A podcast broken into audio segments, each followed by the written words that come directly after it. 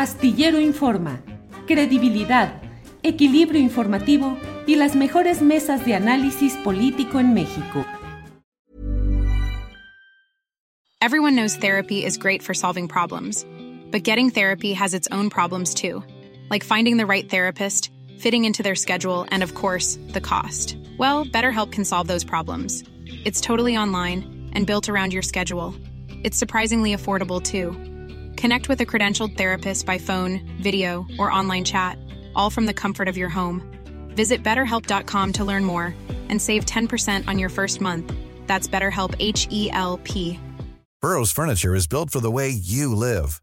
From ensuring easy assembly and disassembly to honoring highly requested new colors for their award winning seating, they always have their customers in mind. Their modular seating is made out of durable materials to last and grow with you. And with Burrow, you always get fast, free shipping. Get up to 60% off during Burrow's Memorial Day sale at burrow.com slash ACAST. That's burrow.com slash ACAST. burrow.com slash ACAST. La mesa del más allá, donde ya están puestos nuestros compañeros Horacio Franco y Fernando Rivera Calderón en la mesa del más allá. Oigan, nos mandó a saludar el doctor Lorenzo Meyer, que me aventé 40 minutos de platicada con él al principio del programa y les mandó a saludar. Y al final, cuando ya estábamos, después de hablar de quién sabe cuántas cosas, me dijo, oye, una pregunta, este, ¿por qué se llama la mesa del más allá? Y tuve que darle vueltas y maromas y no sé qué tanto. Usted, Horacio, ¿tú sabes por qué se llama la mesa del más allá? Pues yo me acuerdo así ya en los orígenes de esta mesa, de que, que viene. eh, ¿te acuerdas que tú siempre hacías una, una, este, un, un eh, viernes de una entrevista de, Viernes de este, ¿cómo cubilete. se llama? De cubilete. Y esto se transformó en la mesa del más allá.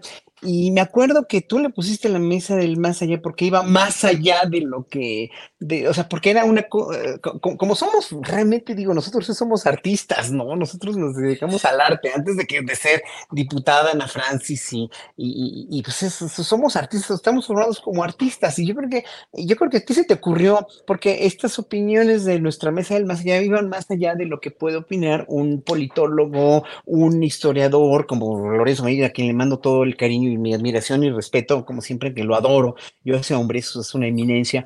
Y este, y, y- pues los periodistas que son obviamente, que tienen una óptica muy especial, muy informada. En lo personal, pues yo me considero nada más un artista, ¿no? Y yo creo que, creo que ahí, por, creo que eso vino, porque, porque íbamos más allá de todos estos argumentos, de estos, ese, de, de los argumentos normales y totalmente sapientes de un periodista o de un político o de, o- o de un comunicador o de, de quien se dedica a esto, pues, ¿no? A la, la- la- noticia, los análisis de noticias profesionales. Nosotros, yo no soy profesional en esto, así que me considero precisamente un intruso como artista. No sé, Fernando, cómo se considere. Fernando tiene más callo y más colmillo que yo en la cuestión de conducción de programas, pero son, con- es una conducción de, son de programas no precisamente pues eh, como el tuyo, pues Julio, como los programas de análisis político, van más allá precisamente.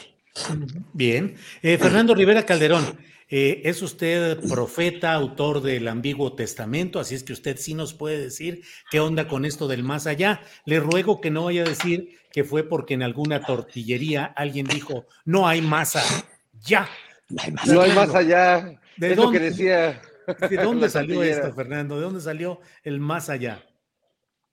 Pues yo creo que eh, sin saberlo, porque creo que el nombre nos vino dado con nuestra asociación este, cuasi delictuosa que, que empezamos a hacer aquí en tu espacio, Julio, pero sí creo que todos practicamos de algún modo el masayacismo.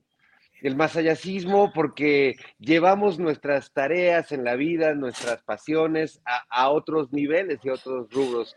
Horacio, tan solo como músico llega más allá, va más allá que un músico cualquiera, estira la música, estira la- la- su talento y estira la emoción que le produce a cualquiera que lo escucha, pero también le entra a la política y también es un activista y también es un, eh, un- un cuate que opina de todo con valor y con, con congruencia. Entonces, va más allá. Ana Francis es una actriz de cabaret que en el cabaret ya iba más allá y que ahora pues también en el Congreso creo que está haciendo cosas que rompen con las viejas tradiciones políticas de siempre.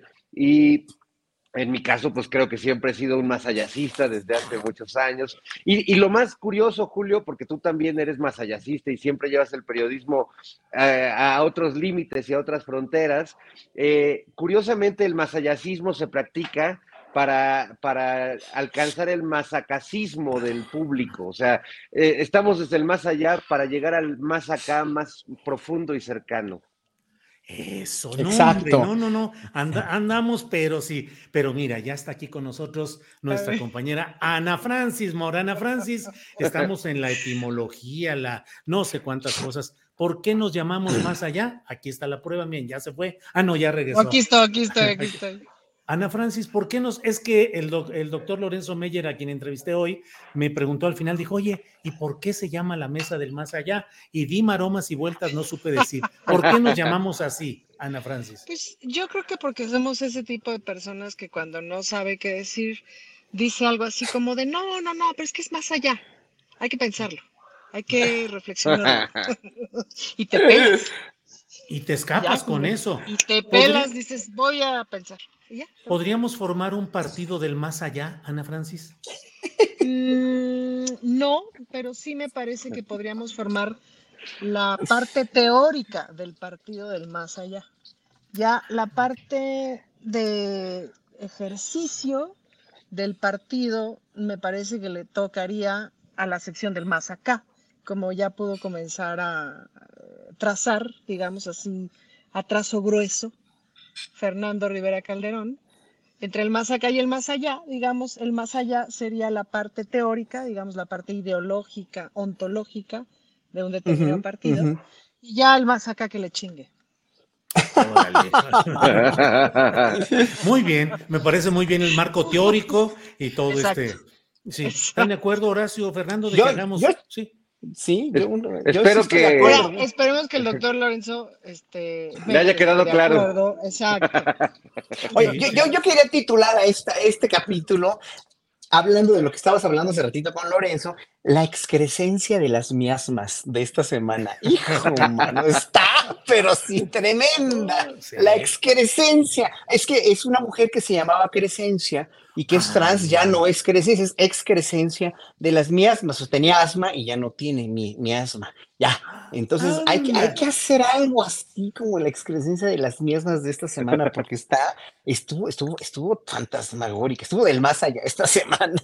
Hijo, bueno, pues vamos empezando. Empieza diciéndonos a qué te refieres con esas antiguas crecencias, ahora excrescencias que tenían asmas y ya son miasmas. ¿A qué te refieres?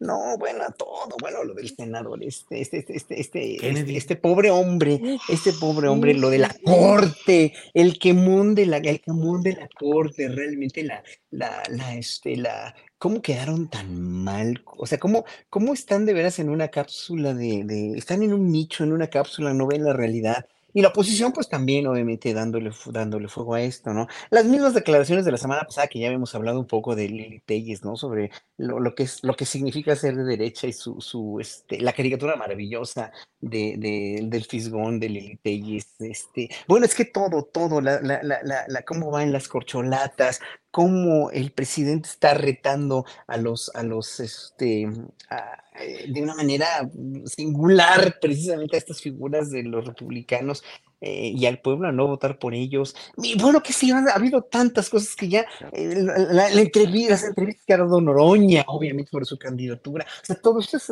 es, este, es maravilloso, o sea, todo lo que pasa es maravilloso. Krill retando a López Obrador así de esta manera tan, tan, este, tan, tan, tan explícita, tan actuada, tan sobreactuada, qué sé yo, o sea, son tantas y tantas y tantas miasmas, expresencia de las miasmas que yo no podría ni, no sabía ni por dónde empezar, ¿no? Mm, Horacio. Eh, Fernando Rivera Calderón, ¿cómo ves esta este, mm, presentación de, personajes en el foro este teatral que hace Horacio Franco? No, pues ya nos spoileó la obra completa, ¿no? Pero mira, Julio, hasta tú le hiciste así este sabe cómo se llame. Sí, sí, ya. Mi, asmadero. Bueno, pues hasta aquí llega la mesa del más allá. Muchas gracias a todos. Sí, pues ya, ya que decimos. No, pero es que hay mucho que opinar, opinen ustedes, yo nada más les puse, yo nada más dije, bueno, esto es lo que pasa, estas son las excrescencias, ahora hay que ver cómo, cómo se reparten las mías más. No, de la América, vamos a hablar de fútbol o de alguna otra cosa, pero en fin. Fernando, del temblor, del temblor. Este... El temblor. El temblor, Fernando Rivera Calderón, que ahora sí estuvo choncho, ¿no? Pues fíjate que fue un, un este, terremoto, un sismo diferente a otros que eh, hemos sentido en la Ciudad de México. Eh, yo, vivo hacia el sur de la ciudad y fue un temblor muy breve, pero fue como un brinco, un salto de, la tierra. Eh, se sintió bastante fuerte, pero además vino acompañado de un rugido, de un... es difícil que uno pueda escuchar a la tierra hacer ruido cuando tiembla. No, esta vez fue un, sonido notable. Un... ¿El rugido sonar del temblor? El, sonoro rugir del temblor, mi querido Julio. Ay, Diosito. De ahí viene la frase, porque esto lleva muchos años pasando, desde antes de que, de que hubiera alerta sísmica. Y luego lo que se me hace bien loco es como personajes como eh, que andan ahí en las redes no entienden que la alerta no puede sonar si, si está en el, epicentro, está en el mismo lugar donde uno vive. Yo quisiera explicarlo de una manera más sencilla. Eh, el que primero lo huele es el que debajo lo tiene. ¿El temblor? ¿Te refieres al temblor? El, temblor, el temblor. Y sus expresiones sonoras y olfativas. Híjole, estamos muy elegantes en esta ocasión. Ana Francis, rescátanos, por favor, y mete algún tema político así eh, que, que, nos permita retomar el, mira, ya se fue. No, ya, mejor se, ya mejor sí, Sí, dijo, sí, ya, ya ven, ustedes tienen la culpa. Horacio, la dejaste sin materia de trabajo. La, dejé, sin, la, la dejé sin litis. Sin litis. Fíjate bueno, hoy, hoy, debo decir que más que la mesa del más allá está apareciendo esto la carabina de Ambrosio, Julio. No sé qué vamos a hacer para salvar este programa. Sí, sí, sí, tenemos que inventar algo. Este, a ver quién No, yo, yo quería dos, dos, dos cositas rápido decir. Una, una, sobre el libro nacional la vez pasada, sobre mi reflexión sobre que el libro nacional es un libro bélico. A ver, mucha gente me reclamó en, el, en, los comentarios de los videos de YouTube.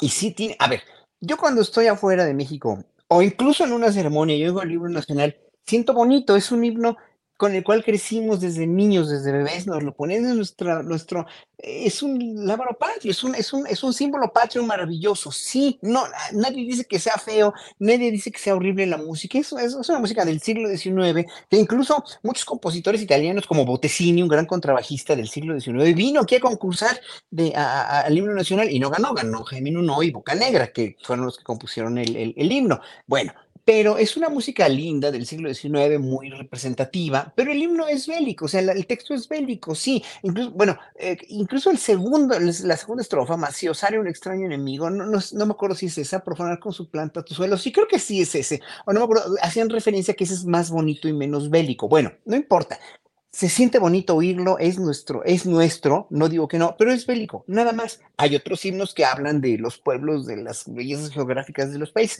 Yo no digo que el himno se deba abolir, no, no, no más que si es bélico, o eso por una parte. Y por otra, lo de la canción famosa que no conozco. Bueno, había una, una, una señora que la, la voy a mencionar porque se le saqué, saqué foto, se llama Benita.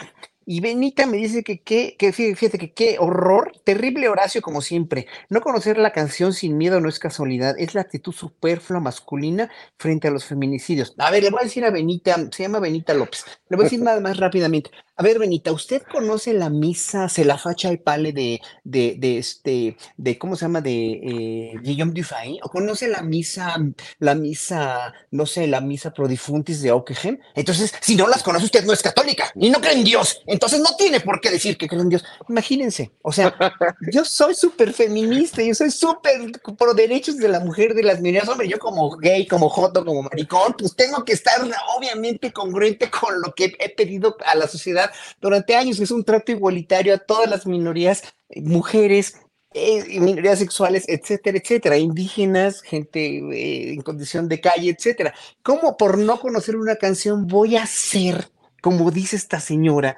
mi actitud superflua masculina por no conocer una canción. ¿Conoce usted la pasión según San Mateo, señora Benita? ¿No la conoce? Entonces usted no es católica, usted no es creyente. Imagínense que voy a, o sea, es verdaderamente muy superficial el análisis que algunos hacen o los comentarios. Entonces, también nos han criticado mucho, incluso a Fernando ¿eh? y a Ana Franz, por cómo nos vestimos en la mesa del más allá, ¿no? Oye, no, pero yo por eso no los leo.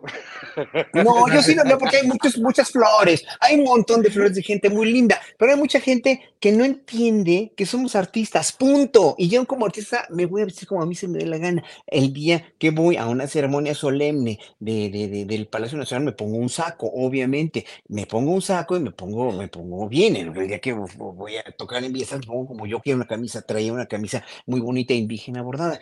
Ahorita estoy en mi casa y estoy platicando con cuates, amigos a los que quiero entrañablemente y ya, nada más estamos hablando de política, no tengo por qué este, ponerme un saco y una corbata, ¿no? Creo. Oye, ya, ya podemos este, ponernos como Francisco la Bastida de me han dicho quisquilloso, me han dicho superfluo, me han dicho, bueno, ya, está bien. Musicalmente la vestida de todo eso. Fernando Rivera, ¿a ti cómo te define la música, tus gustos, tu ropa, tu presencia? ¿Por sus gustos y sus ropas los conoceréis?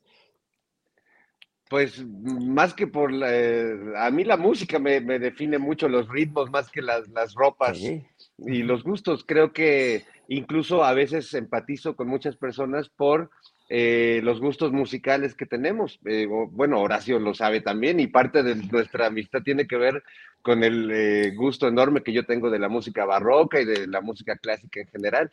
aparte de que me guste pues la música contemporánea y lo que se escucha en, en, todos lados. Entonces, sí, creo que la música es una, dime, qué escuchas y te diré quién eres, porque finalmente la música es una de las muchas cosas con las que nos nutrimos y así como lo que, lo que comemos nos define, pues también eh, la música creo que puede hacerlo. Incluso creo que puede hacerlo mucho más honestamente que el vestido, porque recordemos ese bonito análisis, no me acuerdo si era de, de Humberto Eco, que rebatía esa vieja frase de el hábito no hace al monje y, hizo todo un análisis eh, semiótico que decía el hábito sí hace al monje, porque en estos tiempos en realidad si te disfrazas de policía, eh, eres un policía, ¿no? Eh, o si te disfrazas de cuántos periodistas disfrazados de periodistas andan por, andan por ahí sembrando fake news cuántas eh, personas, médicos disfrazados de médicos, andan por ahí operando gente y dejándola mal,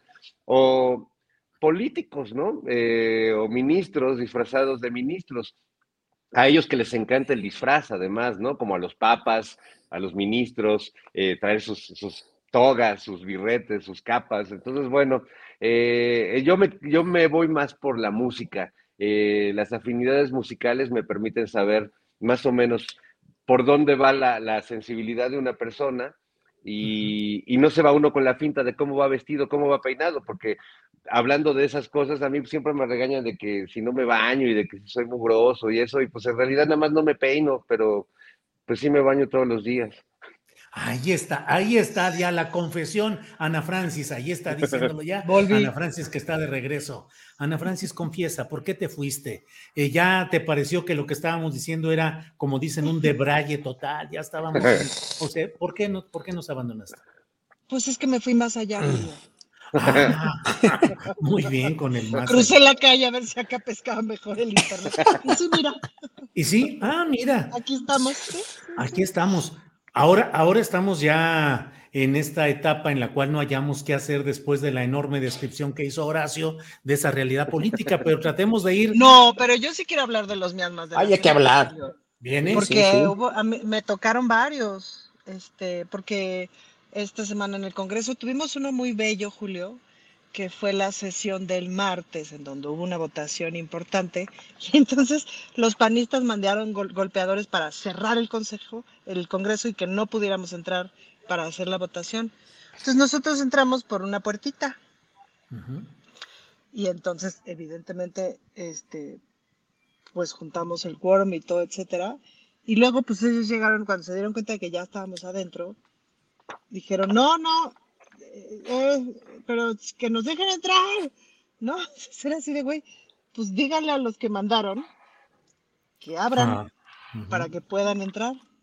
Entonces, eso estuvo, y, estuvo intenso entrar porque sí entramos por una puertita, pero nos habían cerrado tres calles y tal. Entonces, como afortunadamente yo siempre traigo en el coche, pues diversas cosas preparándome para, para cualquier circunstancia, pues me puse mi sudadera con gorrita, lente oscuro, y entonces me acerqué así de, ¿no? Nomás me le apersoné al, al policía que estaba de la entrada, así de, soy yo, déjeme pasar. Y rápido me les pelé, porque a varias de mis compañeras sí les tocaron jalones de pelo, jalones de mochila, patadas, etcétera. Oye, Ana Francis, pero ¿viste, el, ¿viste el sainete? Ana Francis, ¿viste el sainete de la del PAN? El, todo, el, todo lo que hizo, todo lo que dijo fuera, que a ellos no los dejaron entrar y los agredieron. Claro, que era ridículo, porque ellos mandaron, además, Julio, ¿por qué sabemos que son los mismos? Bueno, porque algunos vecinos vieron a algunos de ellos en ahora que se los mandaron a la explanada de, las, de la Benito Juárez, que pues, fueron, me parece que estaban haciendo una conferencia de prensa sobre la recabación de firmas de la revocación de mandato, etcétera, etcétera. Y entonces les mandaron unos golpeadores y entonces varios de esos estaban acá. Y luego fue muy bonito, Julio, porque en la mañana tuvimos la comparecencia de Lía Limón, que tenía sus fans, que eran los mismos de los fans de la tarde de Mauricio, digo, de Santiago Tabuada, con el mismo equipo de sonido y todo. Este, entonces, pues la utilización de los recursos se las tenemos que reconocer, o sea, utilizan a los mismos fans todo el día, mismos que a la mañana siguiente son los bloqueadores para impedirnos entrar al Congreso con el mismo equipo de sonido, la misma camioneta que llevaba el equipo de sonido, todo. Muy orgánico, tan orgánico como los desayunos de Fernando Rivera Calderón. Ándale, muy bien, qué bueno que nos Todo un sainete. Bien. Namaste. Namaste. Horacio, Horacio, perdón, ¿querías decir algo, Horacio? No, ah, no, no. Em, Horacio, eh, específicamente en el tema de todo lo que planteaste, yo te pregunto, ¿ves al presidente López Obrador en una postura más guerrera, más beligerante a partir de aquel domingo de Mérida, en el cual tuvo un desvanecimiento, como él lo, reconoció, temporal luego, pero a mí me parece que a partir de entonces ha sido vertiginoso el, el ritmo político y que el propio presidente tiene una postura política más echada para adelante, más directa, más controversial. Oración.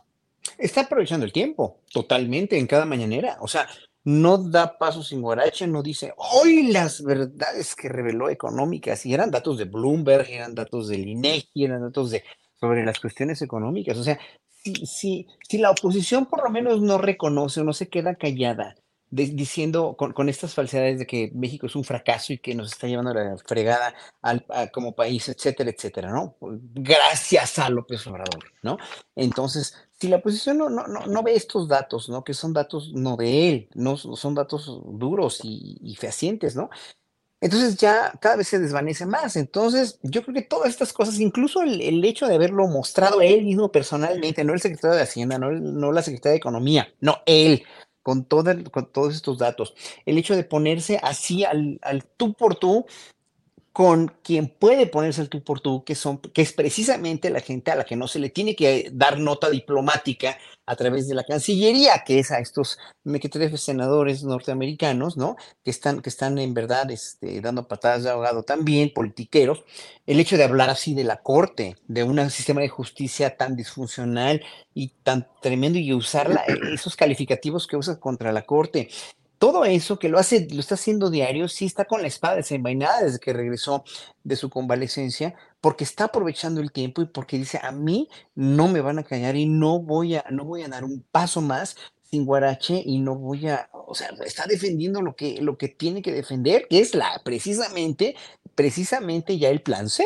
Ahora sí, e, e, este plan que finalmente va a empoderarlo todavía más, el 80% en las encuestas de, popularidad de López Obrador, pues no es que, no es que no, no, no, no, no son vanas, no son fatuas, no son, no son este, no, no son, no son memeses, no es una memes, es algo fehaciente, es algo real finalmente, ¿no? Que lo está demostrando. Entonces, obviamente, esto lo, lo, está empoderando cada vez más a que trascienda. Lo que él quiere ya no es ser el protagonista, porque mucha gente también en los chats y en todos los, en todos los comentarios que he visto, el presidente es muy protagónico y tiene quiere tener demasiado poder, pues no, ¿cuál poder? O sea, si hubiera tenido poder, la Corte se hubiera supeditado lo que él hubiera pedido, o el mismo Congreso, o lo que ustedes quieran.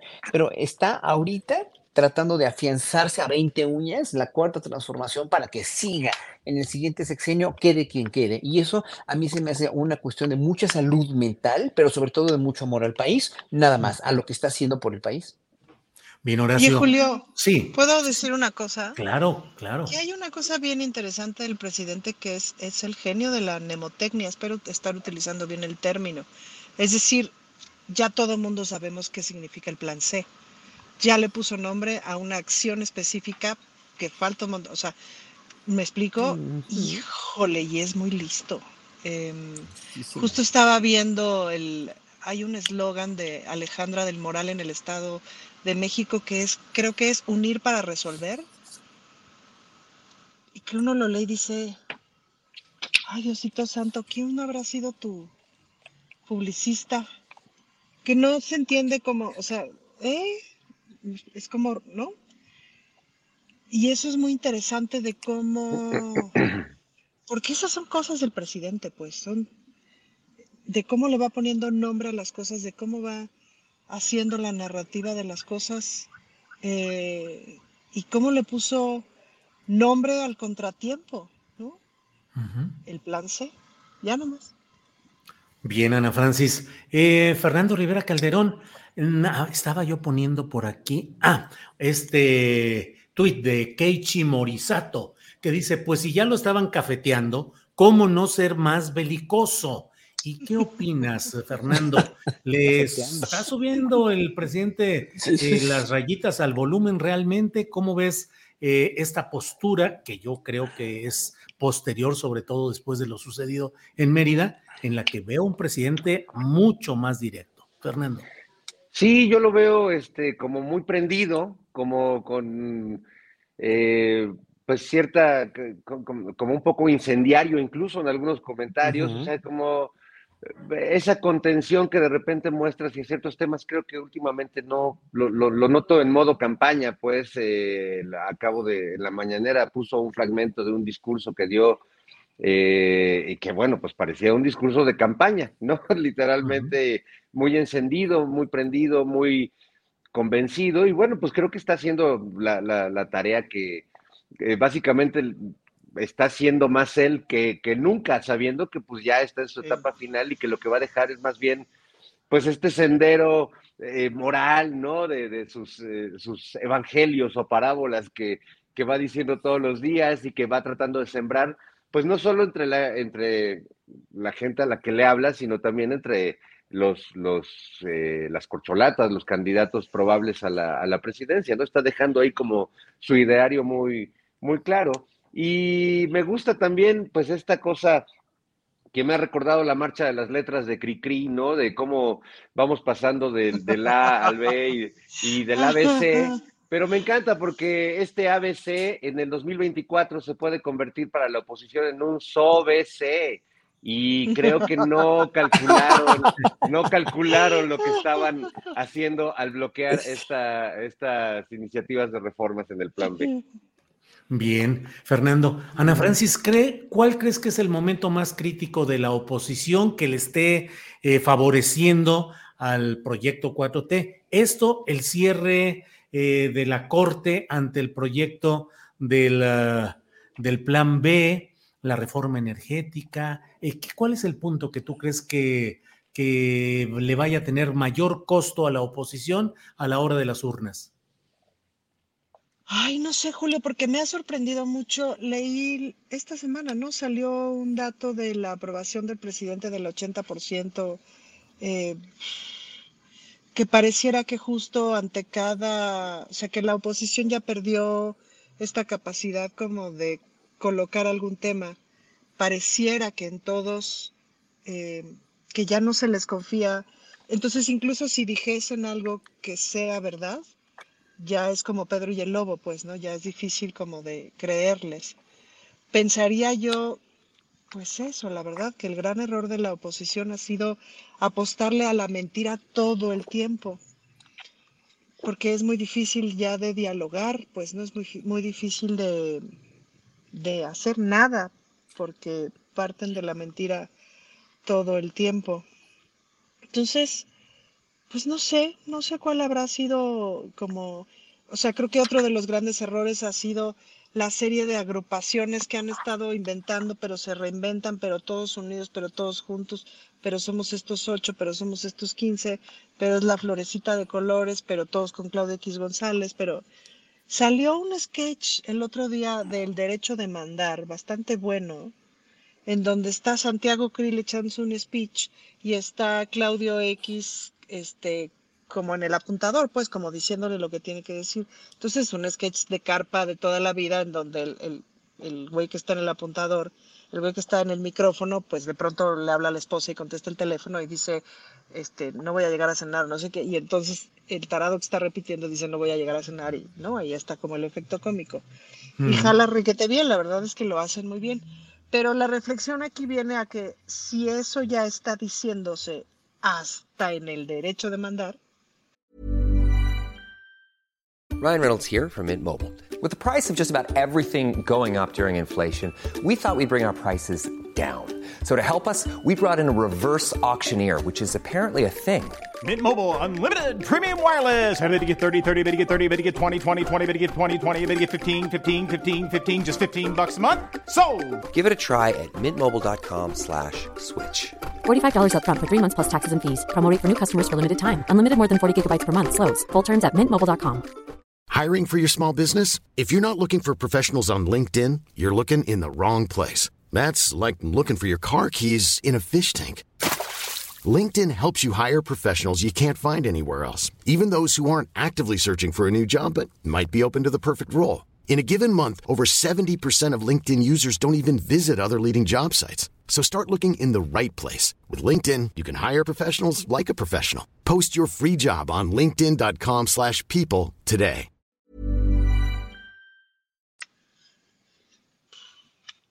Es, es fuertísimo, Julio. Eso es fuertísimo. No, no, o sea, ya cuando ni, ni a Televisa le interesa fingir tantito, está cañón. Ándale. Así es. Horacio, ¿qué le recomendarías a la oposición si fueras analista político, estratega de alta facturación? Dirías, ¿qué debe hacer la oposición? Mira, voy a concatenar esto con un comentario muy interesante, muy, muy interesante de Ofelia de Elsinor, que e- es alguien que escribe, tal vez es su seudónimo o, o- no, pero mira, él, ella dice, y el plan C incluye a Guadiana en Coahuila, a Mario Del- porque Mario Delgado está obligando a los precandidatos a ir a apoyar y que no lo haga es traidor al movimiento. Bueno, a ver, Ofelia Elsinor, el plan C no tiene nada que ver con la elección que viene ahora en Coahuila y en el Estado de México. El plan C es una cuestión que viene el año que entra. Entonces no hay que traslapar, no hay que, no hay que suponer ni presuponer. El plan C además es una cuestión del Ejecutivo, no de Morena, ¿ok? No de Morena. Estemos o no, yo no estoy contento con cómo está la elección, cómo están los candidatos en Coahuila. A mí me parece un gran error lo que hicieron. Lo voy a considerar un gran error histórico para Coahuila, pero ahora sí que es una cuestión de Morena, que Morena en este sentido no es lo que está proponiendo López Obrador para el año que entra. Esa es una cuestión de una iniciativa de reformas constitucionales a un Congreso nuevo. Además, entonces no confundan, por favor, entiendan, tiempos son tiempos.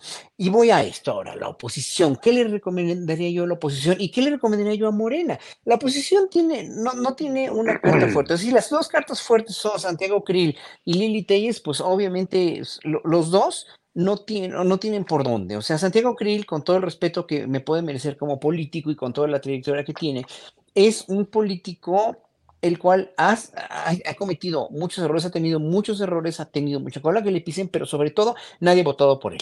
Y Lili Telles, pues ya sabemos que su, su, desequilibrio emocional y mental, o alguien que le está pagando para que aparente eso, ¿no? Entonces eh, le está dando cada vez más descrédito a much- mucha gente incendiaria o que no tiene idea de cómo está funcionando el país actualmente, es a la que convence, o mucha gente resentida, o mucha gente que se arrepintió de votar por por AMLO. Mira, yo tengo amigos, incluso diplomáticos, que están muy enojados con este gobierno, que votaron por López Obrador y que están, están muy a disgusto de cómo se están llevando las cosas en Cancillería en la cuestión de, de, de, nombramientos este, de, embajadores, etcétera, etcétera. Pero eso no importa, o sea, no, no, no importa para la realidad que vive el país, o sea, importa en, en el microcosmos de cada dependencia, de cada secretaría. Si no debe haber esa corrupción, no debe haber amiguismo, no debe haber nada de eso. Y si lo hay, y yo no me he enterado así más que de, a cuenta gotas, pero si hay en lo general, de veras ya pónganle freno, señores secretarios de Estado, señores subsecretarios, pónganle freno a esas cosas porque no debe haber lo que había antes.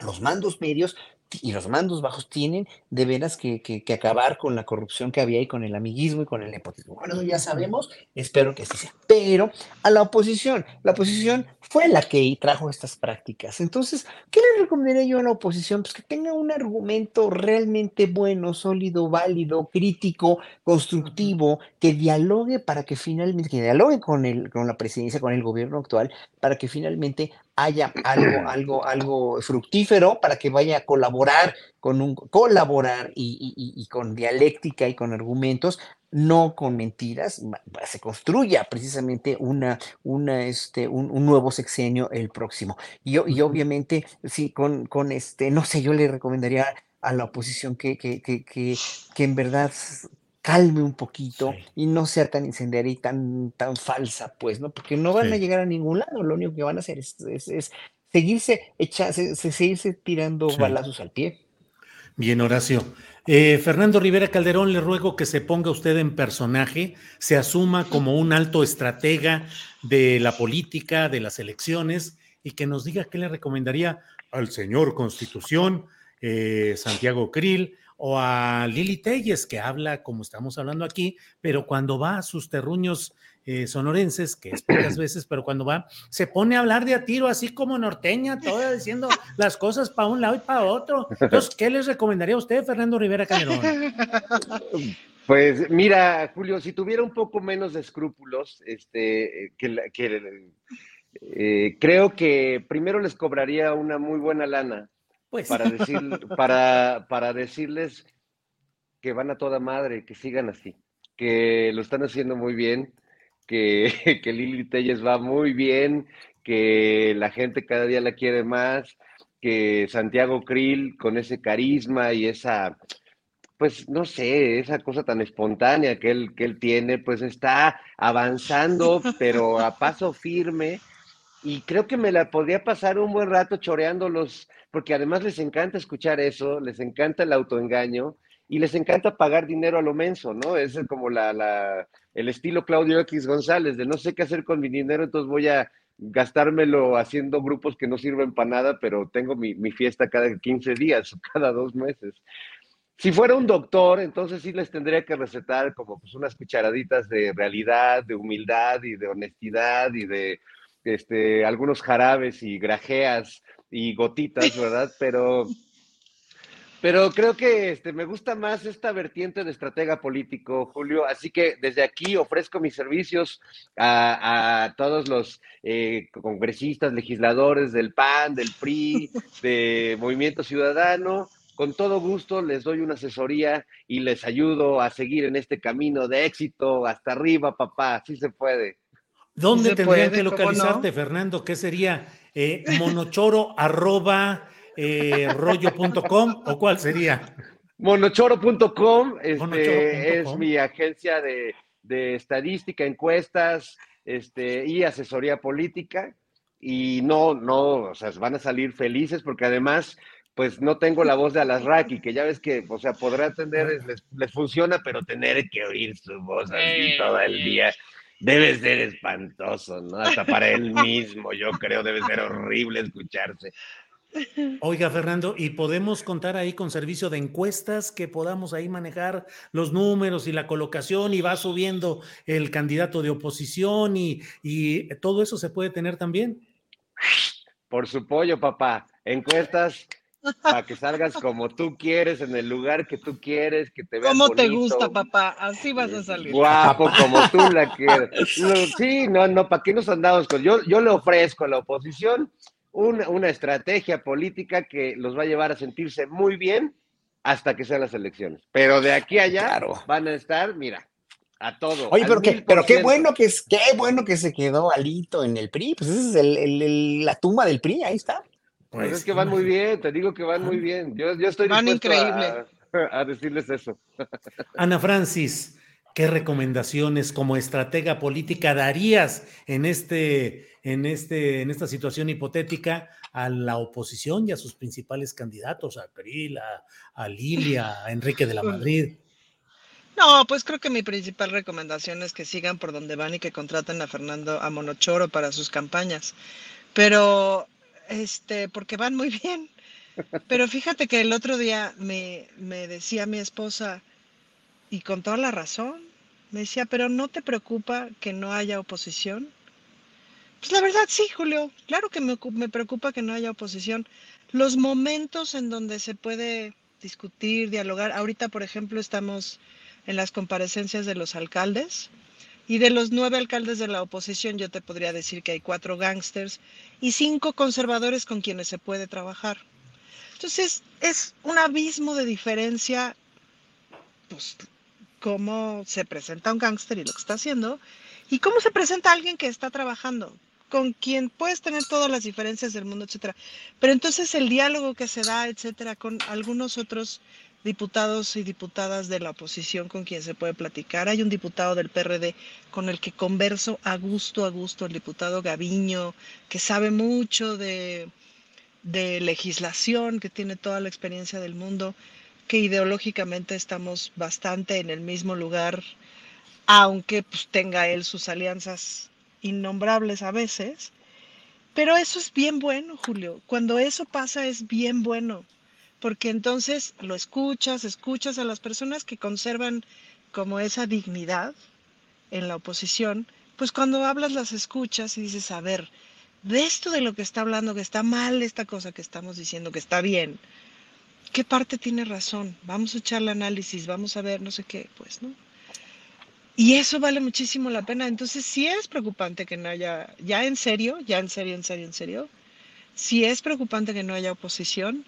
Yo pienso que es probable que nos aventemos unos años, eh, si todo va como va, o sea, si me pongo pitoniza y todo va como va, pienso que nos vamos a tener que aventar unos años muy retadores con una oposición interna, es decir, con una discusión interna interesante dentro de las izquierdas y que el gran reto va a ser pues la autocrítica, pues, ¿no? Como la autocrítica y el seguir trabajando. Sí es muy preocupante que no haya oposición, es bien preocupante, ya en serio. Ahora, el problema es que la que está no da para más. O sea, por más que intervenga Monochoro, no hay de dónde. No hay de dónde. Porque originalmente no hay de dónde. Bien, Ana Francis. Horacio, y bueno, tocando este tema de la autocrítica, ¿qué pensar con la propuesta que está caminando del plan C, que es el voto eh, acrítico, diría yo, de los candidatos que presenten Morena y sus aliados para el 2024, es decir, el voto parejo, votar parejito por todo lo que se venga, bajo el argumento político Mm, entendible desde el punto de vista de quienes lo promueven, de que hay que tener una mayoría calificada en 2024, pero al mismo tiempo, pues la historia y la experiencia de estos años, me parece a mí, muestran eh, muchos eh, saltimbanquis oportunistas traicioneros explícitos o implícitos en que se amparan bajo las banderas de la 4T de Morena, que llegan al poder y que son impresentables e indefendibles. Votar parejo en 2024 o seleccionar críticamente, Horacio? Mira, voy a, voy a, contestarle una, con esta pregunta porque es muy interesante. Porque hace ratito me dijeron una, una usuaria aquí del chat, me dijo que cantinflé. Es que tenía yo la idea y no la pude decir de lo que dijo Lorenzo Meyer precisamente hace ratito, que son palabras muy sabias de alguien en verdad que, que, que sabe lo que dice. En un partido político no hay democracia. Y lo dijo así categóricamente y estuve total, tú también estuviste totalmente de acuerdo con él, ¿no? En un partido como Morena, obviamente que sabemos que, que Morena ya no es el movimiento aunque sigue teniendo en sus bases gente tan valiosa como Díaz Polanco, como, bueno, como este, el Fisgón, etcétera, la misma Citlali, etcétera, etcétera. Pero ya se convirtió en un partido más corporativo. Dices, ya no es el movimiento original. Eh, que sigue conservándose a partir de esas bases, sí, pero, pero tú mismo lo has dicho ahorita, o sea, hay mucho intruso, hay mucha gente que no tiene por qué estar ahí, hay mucha gente que le está haciendo mucho daño a Morena, ¿no? La candidatura de Guadiana, por ejemplo, le está haciendo muchísimo daño a Morena y no lo vamos a negar. Este, y, todas esas decisiones que ha habido, todas esta, eh, la, decisión entre Ackerman y, versus este, versus eh, y, y, Delgado, ¿no? Entonces ha sido, han sido dolorosas para, para yo que no estoy en Morena, yo que no soy militante, porque no creo en ningún partido político ni creeré nunca, pero sí duele, sí duele porque empezó siendo un movimiento muy genuino, creado por una serie de personajes, empezando por el presidente, pero obviamente es bien peligroso lo que está pasando, porque en un momento dado es peligroso y no. Cuando en un momento dado, si el año que entra hay decisiones y hay definiciones y, los, los que se tienen que ir se van como oposición, qué bueno, pero ya probaron ya probaron el, el, podríamos decir, las mieles de un partido eh, que sí finalmente está viendo por el pueblo o está tratando de ver por el pueblo, que esperemos que sea genuino y cierto. Los que, los que sí ven por el pueblo, los que no, va a seguir habiendo. Estos en el PRI, en el PAN, siempre los ha habido. Siempre ha habido gente malévola en todos los partidos. Por eso Lorenzo Meyer lo dice con todas sus letras, no hay democracia en un partido político y cada quien funge o cada quien funciona en base a sus conveniencias. El problema es que cuando tú funcionas como funcionario o como corcholata o como candidato a la presidencia o como lo que sea, en base a tus aspiraciones y no a las de un país como creo que sí López Obrador lo hizo durante tantísimos años y tres eh, veces que concursó por la presidencia hasta que ganó esta vez, obviamente ahí tienes todas las de, las de ganar o de perder. Es como tú cabes tu tumba o, o tú eh, eh, eh, precisamente construyas tu, tu, este, tu silla en el cielo, como yo creo que López Obrador lo está logrando, ¿no?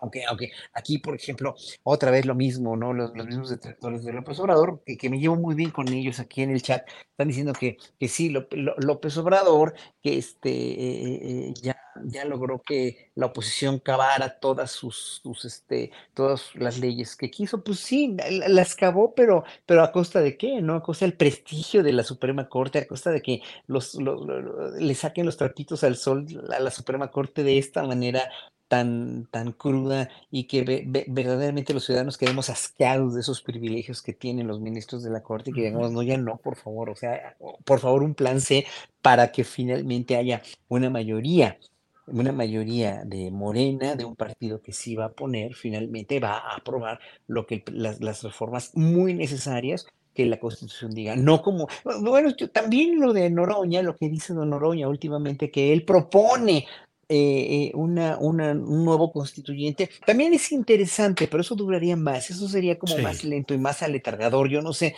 eh, imagínate, imagínense un nuevo constituyente ahorita a estas alturas y con la oposición tan incendiaria que hay y luego los ministros de la Corte, no, hombre, van a echar todo para atrás, todo, todo para atrás. Yo creo que necesitamos un plan C urgente.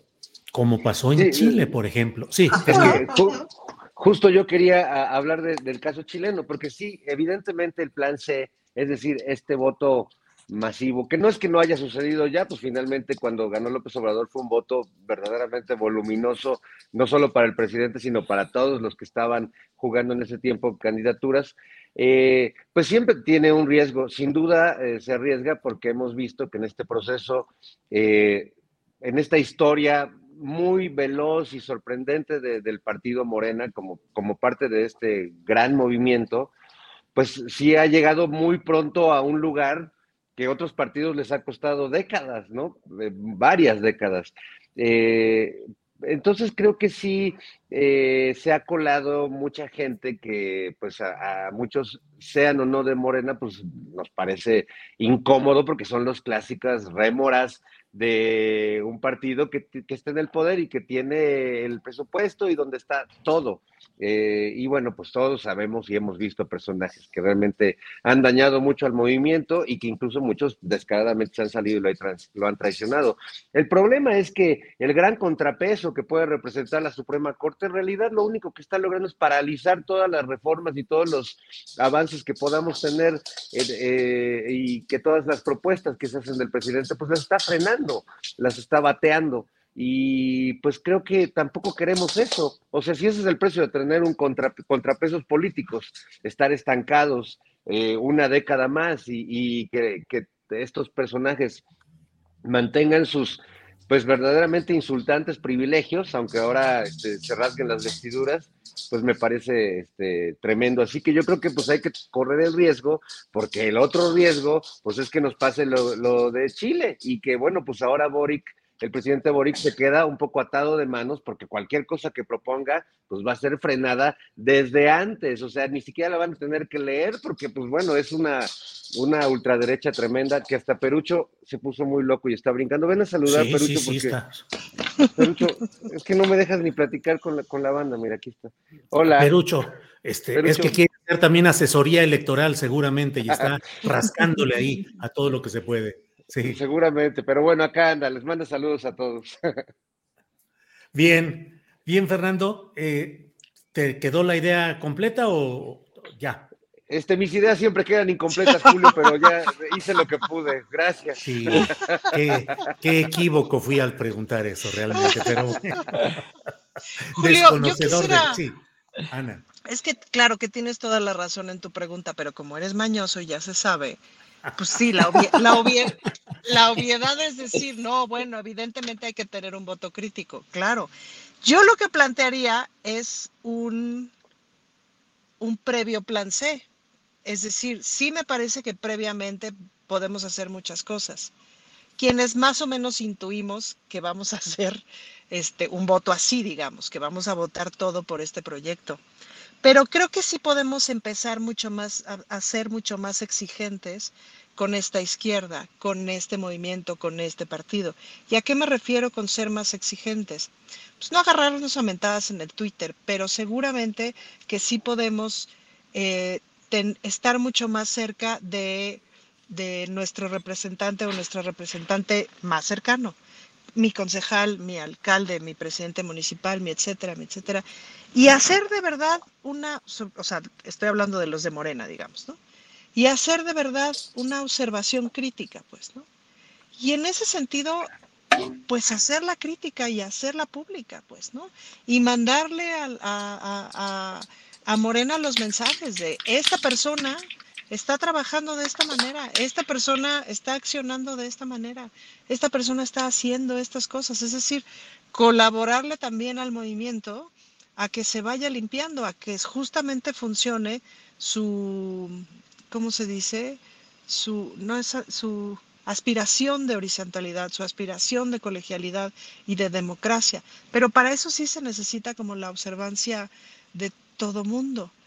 Em, y además es que es un buen ejercicio y además es que de todos modos ya una buena parte de nuestro día a día estamos bastante entretenidos con la política, que ese es uno de los legados que nos va a dejar este presidente. Es decir, ya en nuestra vida cotidiana la política dejó de ser ese tema aburrido del que nadie habla porque de todos modos nada cambia.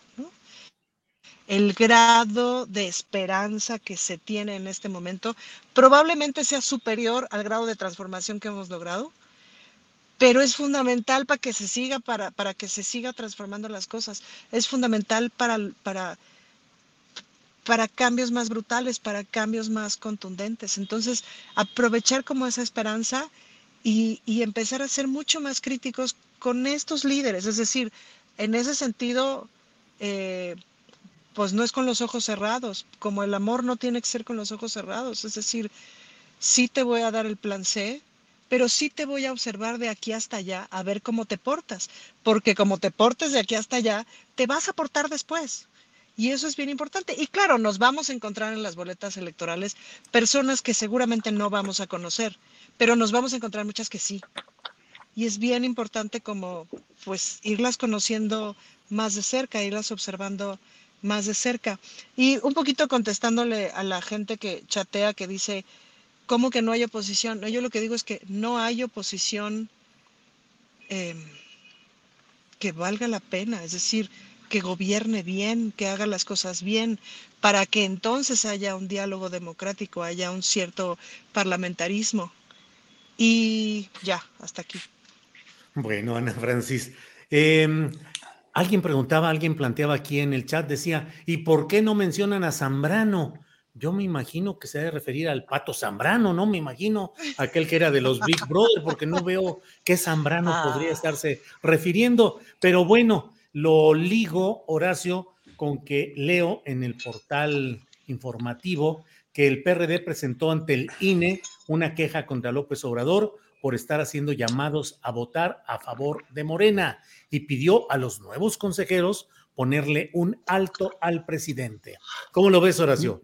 Nunca dijo a favor de Morena, no mencionó ningún partido, está haciendo súper cuidadoso con no mencionar ni nombres ni nada, ¿no? Nada, así que eh, está, está, como esta demanda contra López Gatel, que también es otro de los, híjole, otro de, las eh, de las mías más, hijos de la fregada, o sea, qué, qué, qué, qué bárbaros. O sea, una demanda contra López Gatel por genocidio. No, no, no. Es que en verdad ya no sabe ni qué sacarse de la manga. O sea, es escándalo tras escándalo, pero es estupidez tras estupidez. O sea, no, no, no, no puede ser. Dice uno, no. Y, aquí, por ejemplo, también le voy a contestar también a mi querido Rayo McQueen, que es aquí es, eh, él, lo aprecio mucho porque es muy respetuoso. Y dice que, Ana, que le preguntan a Francis, ustedes avalaron los sueldos de la, de la Suprema Corte. A ver, Ana Francis es diputada local, hombre, hay que saber de, en qué lado, eh, de, qué lado más que el igual dónde está Ana Francis. Ana Francis como diputada, un diputado local no va a tener injerencia en los sueldos de la Suprema Corte, en los presupuestos de la Suprema Corte. Además le contesto a Rayo McQueen. Hay que enterarse para poder levantar una, una denuncia, para poder levantar una, una eh, eh, demanda, para poder reclamarle algo a alguien hay que saber de lo que se está hablando y tener precisamente los pelos de la burra en la mano de una manera total y absolutamente congruente y verídica y sabiendo, sabiendo, si yo no sé de algo, si a mí me preguntan qué opino de esta canción, que me, que me, preguntaron, pues obviamente yo no, nunca la he escuchado, pero no quiere decir que yo por eso me tengan que levantar una demanda en derechos humanos por ser misógino y por ser antifeminista. O sea, es que es increíble cómo se pueden ir relacionando visceralmente, como en esto que me preguntas ahorita, Julio, algo así, ¿no? O sea, López Obrador no ha hablado para nada de ningún partido. O sea, él dijo, tenemos que tener en la, izquierda, o sea, la transformación tiene que tener una, una mayoría legislativa congruente para poder apoyar reformas constitucionales. Pues claro, hombre, me acaban de tumbar de una manera artera y totalmente impulsiva y totalmente convenenciera una, una reforma o dos reformas chiquitas de, de una ley ¿cómo no me voy a defender como presidente? O sea, si se están pasando sobre el cadáver del poder legislativo, la Suprema Corte, de una manera avasalladora, vertiginosa, alevosa y además sin argumentos. Yo puse un tweet que, le gustó mucho a mucha gente. Eh, decía, la ópera Tito Manlio de Vivaldi, en, en, el manuscrito dice, fata in cinque giorni, o sea, hecha en cinco días.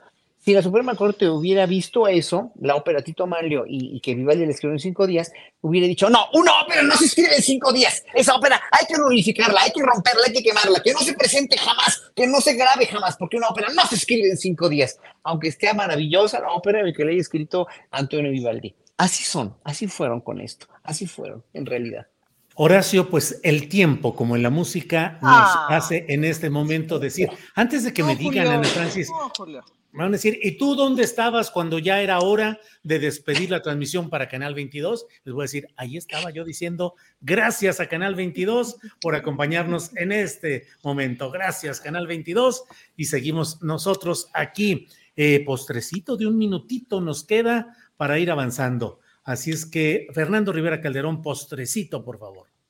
Pues eh, yo solo quiero este, decir como, como un cierre a, todo esto que abrió Horacio abriendo la caja de Pandora al inicio de, este programa, eh, es que la oposición en este momento en México es como el cajón de Xochitl Galvez.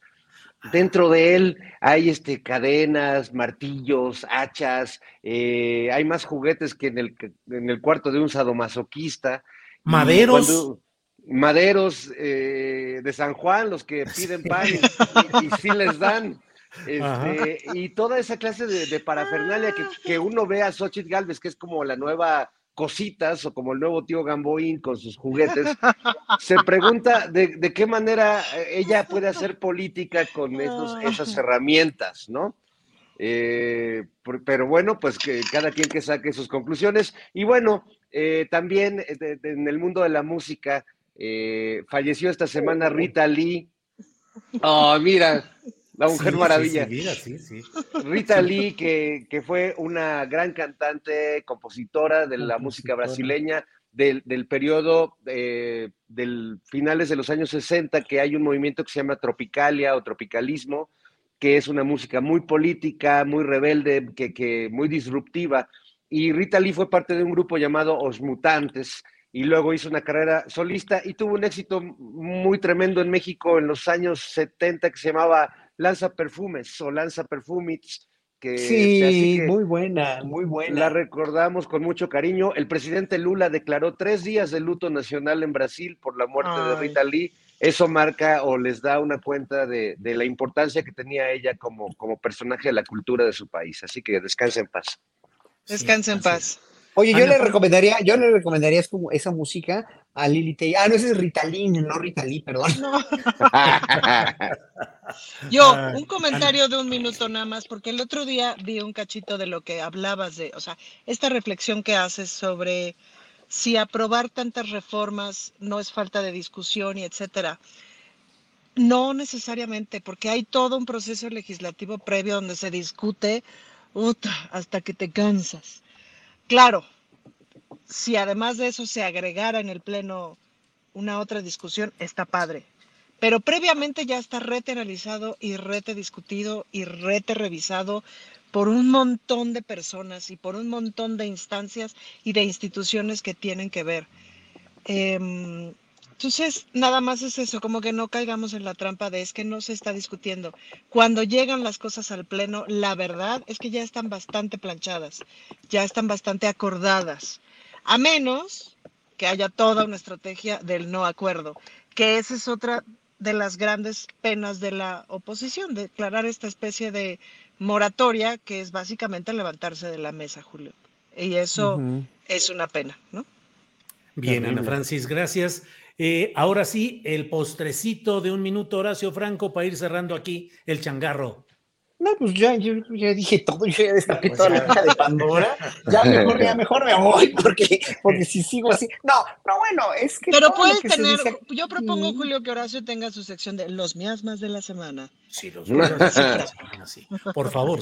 pero la excrescencia, la es que la excrescencia es una palabra tan bonita y la miasma también. Y es lo que, lo que ha sucedido toda esta semana a partir de todas las declaraciones. Es que no puedo creer, quedo perplejo de tanto. Mira, ya él quiere, hasta el quiere, quienes quieren las mentiras se quedó corto en relación a todo lo que pasa. O sea, eh, ya, ya se quedó corto los miércoles porque hay tanta mentira y hay tanta, tanta mala leche y hay una cuestión tan, sí, aguerrida del presidente que finalmente, pues sigue esto, pero multiplicado exponencialmente cada semana y, lo vamos a ver hasta que acabe este sexenio. Y esto va a ser realmente tan entretenido como sano mientras no haya un golpe realmente, digo, golpes de violencia no, eso es lo que menos se desea, pero tampoco un lawfare que en un momento dado estos, los ministros se quieran pasar de listos ya, porque pues ya quemados están, expuestos están, repudiados por la sociedad están. Entonces, bueno, obviamente yo, si fuera ellos, yo concluyo con, con esto, yo si fuera un ministro del Supremo Corte, en verdad colgaba la toga, colgaba la toalla y decía, perdón, ya no quiero saber nada de esto porque soy, en verdad, no estoy con el pueblo mexicano que me debió haber escogido y no me escogió. Nada más. Horacio. Bien, Horacio. Bueno, pues compañeros, miembros del Partido del Más Allá, partido que teoriza sobre el más acá. Gracias a todos ustedes y nos vemos pronto, nos vemos en la próxima. Horacio, Fernando, gracias. Adiós, amigos. Planning for your next trip? Elevate your travel style with Quince. Quince has all the jet-setting essentials you'll want for your next getaway, like European linen, premium luggage options, buttery soft Italian leather bags, and so much more. And is all priced at 50 to 80% less than similar brands. Plus, Quince only works with factories that use safe and ethical manufacturing practices. Pack your bags with high-quality essentials you'll be wearing for vacations to come with Quince. Go to quince.com slash pack for free shipping and 365-day returns. En Sherwin-Williams somos tu compa, tu pana, tu socio, pero sobre todo somos tu aliado, con más de 6.000 representantes para atenderte en tu idioma y beneficios para contratistas que encontrarás en aliadopro.com. En Sherwin-Williams somos el aliado del PRO. Para que te enteres del próximo noticiero, suscríbete y dale follow en Apple, Spotify, Amazon Music, Google o donde sea que escuches podcast. Te invitamos a visitar nuestra página julioastillero.com.